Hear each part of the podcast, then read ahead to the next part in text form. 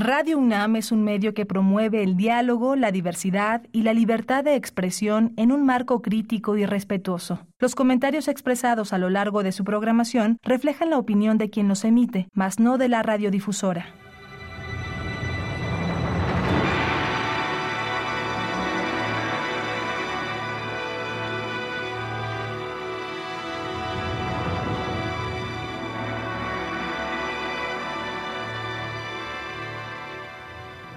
Radio Universidad Nacional Autónoma de México presenta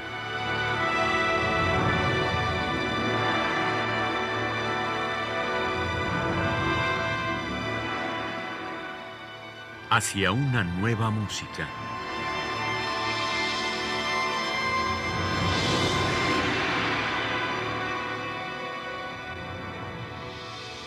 Programa a cargo de Ana Lara. Muy buenas tardes, bienvenidos a Una Nueva Música. Soy Ana Lara y el día de hoy vamos a continuar platicando con Lucas Fajín, compositor argentino. Y eh, Lucas, entre los textos que encontré tuyos hay uno que dice así, medios electrónicos e instrumentales arquitectura espacial o espacialización, el ruido, el tratamiento del sonido como una materia plástica, los contrastes y las articulaciones radicales, los largos procesos cruzados, la politemporalidad, el tempo pulsado, la integración de instrumentos acústicos y electrónicos, la psicodelia, los mundos alucinatorios, la ciencia ficción, todos ellos tienden a crear un mundo sonoro abstracto, meta instrumental y vital, abriendo una experiencia de sonido distinto, identitario y cercano al presente. ¡Wow! Mucho. Y bueno, justamente creo que esto eh, describe muy bien la primera pieza que vamos a escuchar hoy, que es Soyuz 2237. Cuéntanos de esta pieza. Ay, a ver qué te puedo contar esta pieza. Es la segunda pieza que se llama Soyuz y tiene un nombre detrás. Yo había eh, empezado a trabajar en, pequeñita, en, otra pieza para ensamble, Soyuz 245, que es un nombre de fantasía. La Soyuz es una nave espacial rusa, em, soviética en realidad, de origen soviético. Eh, luego, luego, mi idea de llamarla Soyuz 245, Soyuz 235 tenía que ver con pensar en Soyuz del futuro, en naves del futuro. Eh, que pudieran, bueno, tener su, su, viaje y su viaje representado en música. Entonces, para estas piecitas lo que hice eh, son, dos piezas escritas para ensamble eh, y que contiene sintetizador, sonidos de sintetizador, un sintetizador, un pequeño sintetizador Moog, que empecé a integrar en esas piezas. Bueno, ¿qué contarte de estas piezas? básicamente son representan el viaje de una nave espacial, el despegue de alguna manera, la fantasía, en mundos alucinatorios, todo, imaginado, ¿no? como una especie de ciencia ficción radicalizada y, medio eh, efervescente y psicodélica también. Entonces, la, primera, la primera Soyuz la compuse para tocarla yo, y eso fue toda una cosa importante para mí, pues yo no, no, no tocaba mi música, no, no, no, suelo tocar mi música. Y me hicieron una propuesta acá en Buenos Aires de componer una pieza para ensamble, entonces yo dije, bueno, está bien, la hago, pero si me dejan tocar a mí la guitarra eléctrica dentro del ensamble. Eh, y, la verdad es que la pasé súper bien. Eh, con los músicos, tocando, también aprendí mucho de estar en el ensamble tocando en cuanto a cómo escribir Siempre es algo que yo le recomendaría a cualquiera que escribe música, que parece una obviedad, ¿no? Para muchos músicos que no están metidos en el mundo de la música, eh, digamos, con, experimental contemporánea. Pero la verdad es que muchos compositores no nos dedicamos a tocar la música que hacemos, hay como una división del trabajo muy estricta. Pero sería muy bueno, una especialización muy estricta.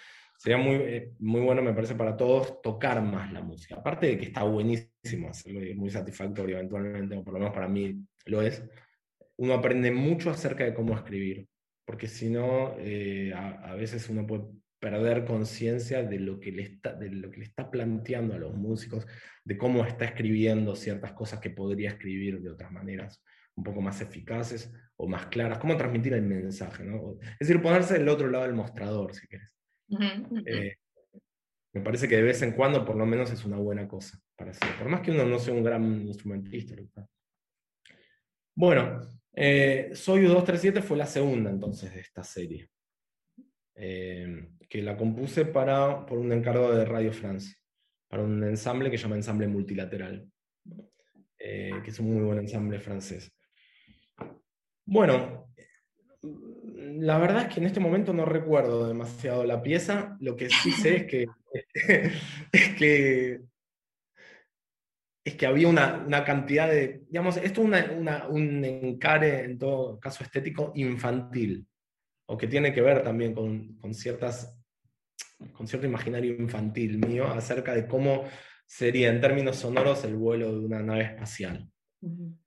Entonces de repente en, medio de la pieza hay sonidos de, turbina o es como si fuera un avión, un avión a chorro que se acerca, se aleja, junto con colores de acordes o con, o con fricciones que, le impiden avanzar, o que, tira, o, que, o, que, lanza señales de radio para comunicarse, o que entra en tubos alucinógenos en donde el, el, eh, el espacio se, entra en una torsión determinada, o en donde hay un despegue, en donde a la, a la nave espacial le cuesta levantar vuelo, pero finalmente eh, lo logra en donde también se mezclan muchas ideas, de, muchas imágenes eh, que todos vimos, ¿no? de, la, carrera espacial, de cómo, de cómo los cohetes levantan vuelo y, parten al espacio. Eh, y bueno, así que, digamos, el, otro día yo pensaba en por qué,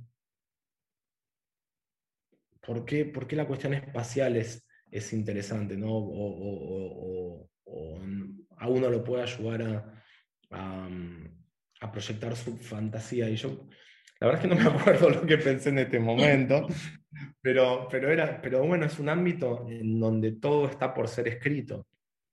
Y además la carrera espacial, de alguna manera, tiene que ver con el arte o con cómo hacemos música, porque no tiene un propósito demasiado claro.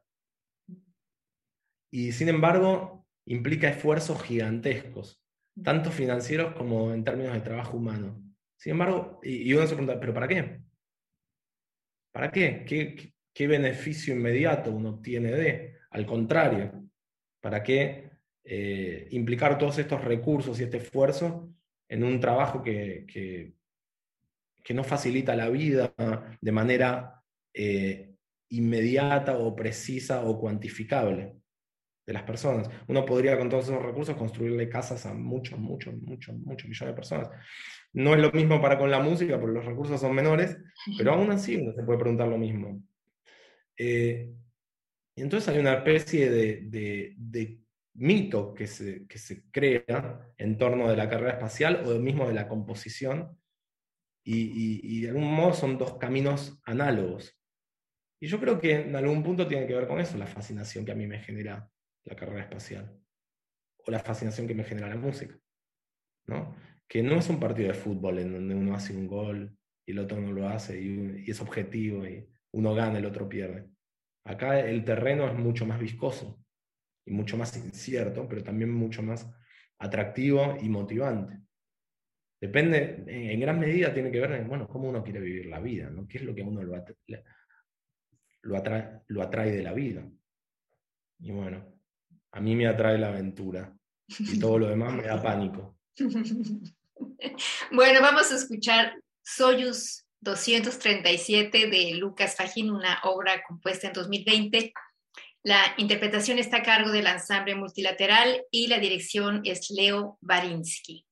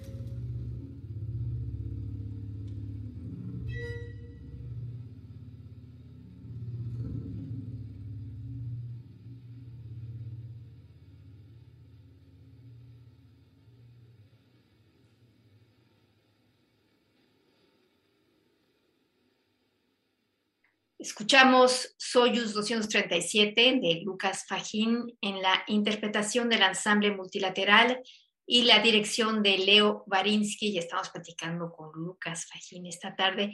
La siguiente obra que vamos a escuchar, naturalmente, este, utilizaste tu instrumento, guitarras eléctricas, cuatro guitarras eléctricas, se llama Electroshock.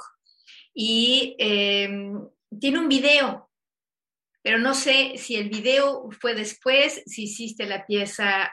Eh, cuéntanos esta relación, si es que la hay o no. No, la pieza la, compuse únicamente para el, para el, grupo, que es un grupo que llaman Un Tempe, que es un cuarteto de guitarras de Buenos Aires. Eh, y, la compuse para ellos como música pura. Los, los videos que hay ahí dando vueltas se, se, se, hicieron después, los hizo un videasta eh, después, y, se van a usar ahora justamente la semana que viene se toca esta pieza de vuelta en Buenos Aires y después en Chile, y creo que van a usar este video para, para mm, como un correlato musical en los conciertos. Eh, bueno, esta, esta música va un poco, digamos, en la línea de, de, otras piezas sobre las que ya hablamos, de, de, esta obra psicodélica, que llama psicodélica, eh, en el sentido que usa tramas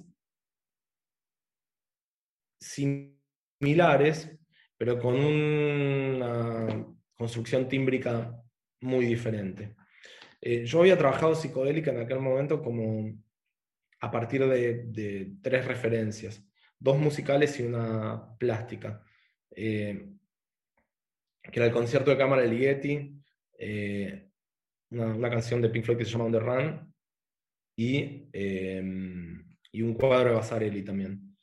Bueno, On the Run es una, es una, es una canción en donde hay una especie de frase que se repite, hecha con un sintetizador, que se repite una y otra vez y se va filtrando de diferentes modos.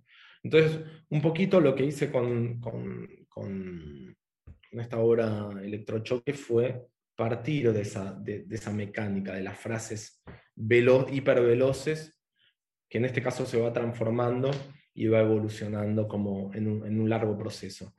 Lo que también trabajé, si no recuerdo mal en esta pieza, tiene que ver con eh, algunos procesos cruzados en eh, temporales, en el sentido de ciertas aceleraciones eh, superpuestas a desaceleraciones o retardandos, proyectados a lo largo de varios minutos. Es una pieza en, eh, tres episodios, en tres movimientos, si quieren, tres fragmentos, en donde hay un, eh, digamos, un, primer episodio intenso, rápido, uno más, como si fuera una sonata clásica, uno, uno que respira con mucho más aire y luego otro hiper sobrecargado y veloz. que retoma en gran medida el material del primer, del primer episodio.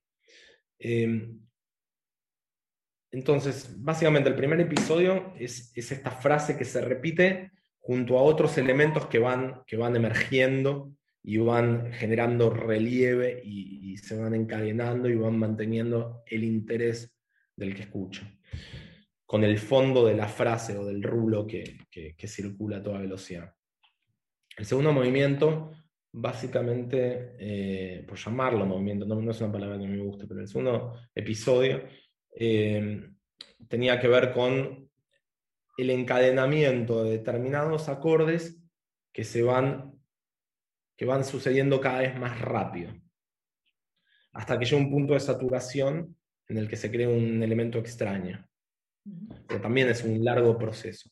Y por último, el tercer episodio vuelve a tomar algunos, algunos elementos del primero y, y, está en esta serie de procesos cruzados de aceleración y desaceleración, que dura, no sé, tres minutos aproximadamente ese último episodio. Eh, entonces es muy intensa, es, es bastante, digamos, quien la escucha puede, puede hasta molestarse, yo creo, tuve reacciones encontradas con respecto, con respecto a esa pieza, porque es verdad que es bastante ácida. Entonces, no es para cualquiera yo, yo, no sé, yo ya pierdo la percepción acerca de lo que, de, cómo se reciben ciertas cosas, ¿no? Yo no la, yo no la percibo eh, violenta la pieza, pero entiendo que pueda, que pueda ser así. Bueno, al mismo tiempo se llama electrochoque, entonces algo de violencia. Ya estamos preparados con el título. Bueno, pues vamos a escuchar Electrochoque de Lucas Fajín para cuatro guitarras eléctricas en la interpretación de un tempe Ensemble, y que es un grupo argentino, decías, ¿verdad? Exacto. Vamos a escuchar.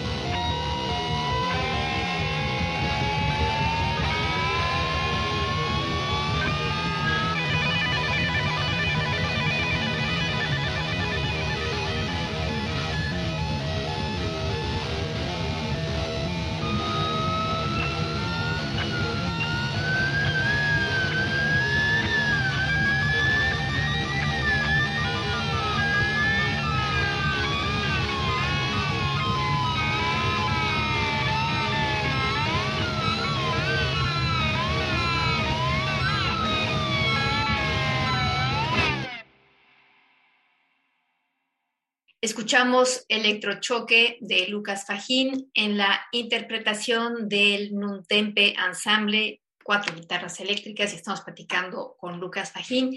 La última pieza que vamos a escuchar, que en realidad es la primera que compusiste en el 2011 de este, de este programa, y se llama Lanterna Mágica. Es una pieza para cinco cuerdas y percusión. Cuéntanos de ella. Bueno, es una, es una pieza que compuse para, también para el ensamble intercontemporáneo en el 2011, o sea, hace mucho tiempo, otra vida. Eh, de Alumo es una pieza que deriva en gran medida de arquetipo, en donde provee otra, otro, tipo, otro, otro género de ideas, pero el modo de pensamiento y de trabajo tenía mucho que ver con arquetipo. El, el instrumental son cinco cuerdas y percusión. ¿Por qué ese instrumental? Porque yo ya había hecho algún cuarteto de cuerdas y, y había sentido que los medios no me alcanzaban, por lo menos a mí. Entonces, eh, básicamente extendí un poco la forma del cuarteto de cuerdas, agregando un contrabajo y por otro lado una percusión que toca toda serie de objetos. Entonces, que de algún modo me permitía, la percusión es interesante muchas veces también porque permite que en medio de una hora pueda ocurrir cualquier cosa en términos típicos, ¿no? Porque uno puede desenfundar lo que se le ocurra. Así como como una herramienta de música electrónica, en algún sentido. Bueno, entonces, em, la verdad que fue un trabajo súper minucioso, súper largo. Hacer este tipo de piezas lleva mucho tiempo. Uno se pregunta, ¿no? Justamente un poco como correlato de, de, lo que hablábamos de la carrera espacial o de la, o de la aventura espacial, bueno, ¿hasta qué punto tiene, sentido semejante esfuerzo ¿no? por, por algo que te va a traer una recompensa, sea cual sea, eh, bueno, bastante poco cierta. Pero la, la verdad es que en mi vida el componer es lo que legitima los días. Mi vida sería mucho peor sin hacer música. Eh, así que en ese punto es en el que se, terminan todas las discusiones, ¿no? porque uno puede eh, tener disquisiciones teóricas de todo tipo que probablemente a muy poca gente le importan, pero si todos los días sale el sol cuando uno compone, o si digamos, uno encuentra un, propósito en, la vida a través de la composición, eso ya lo justifica todo.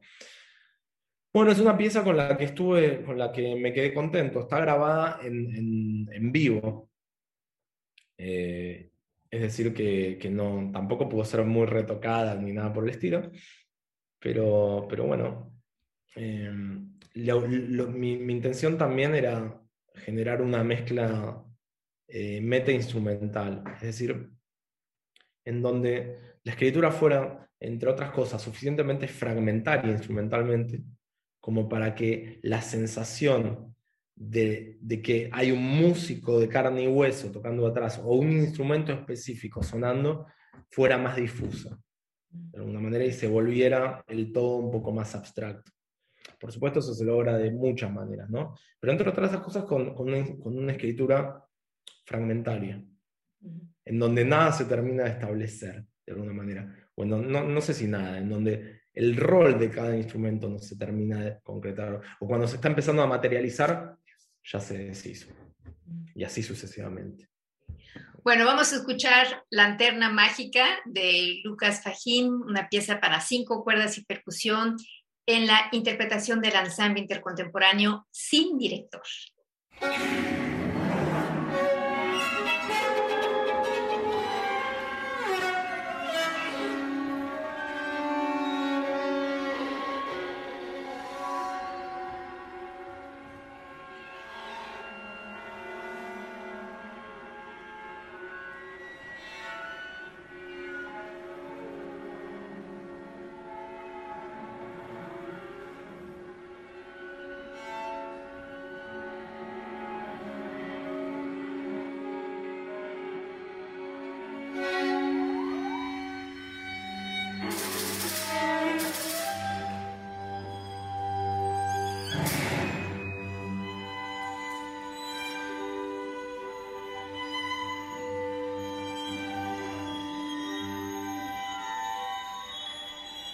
Música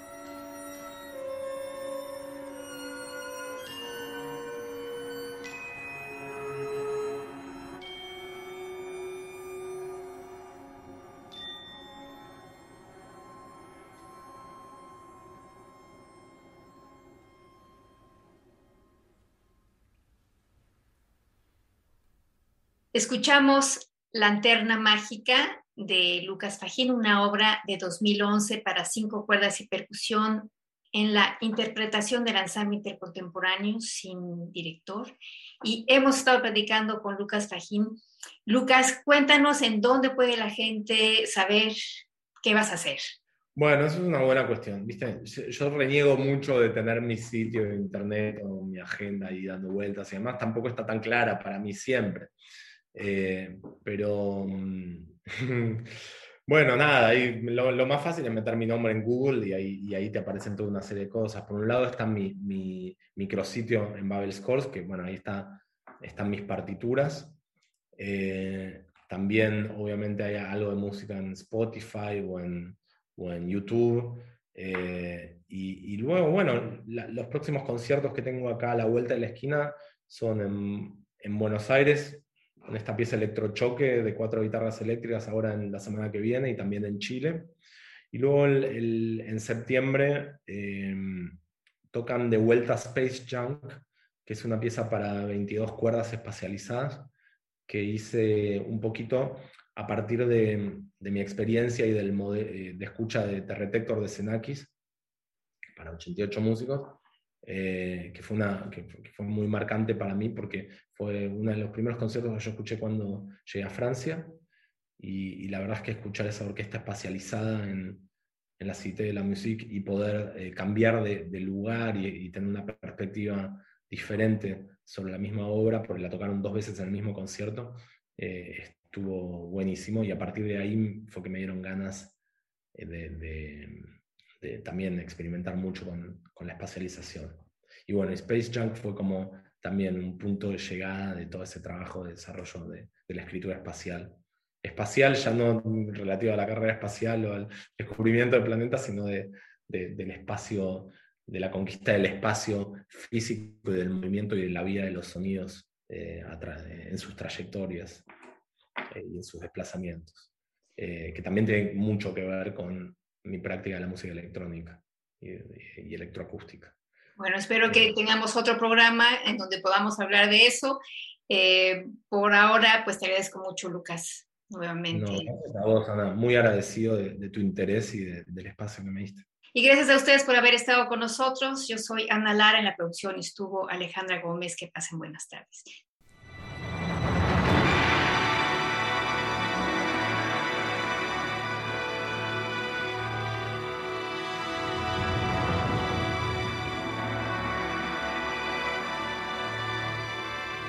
Radio Universidad Nacional Autónoma de México presentó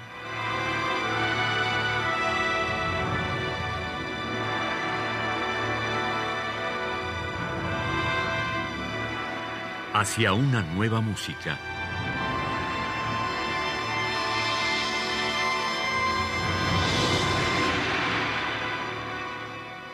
Programa a cargo de Ana Lara. Radio UNAM. Experiencia sonora.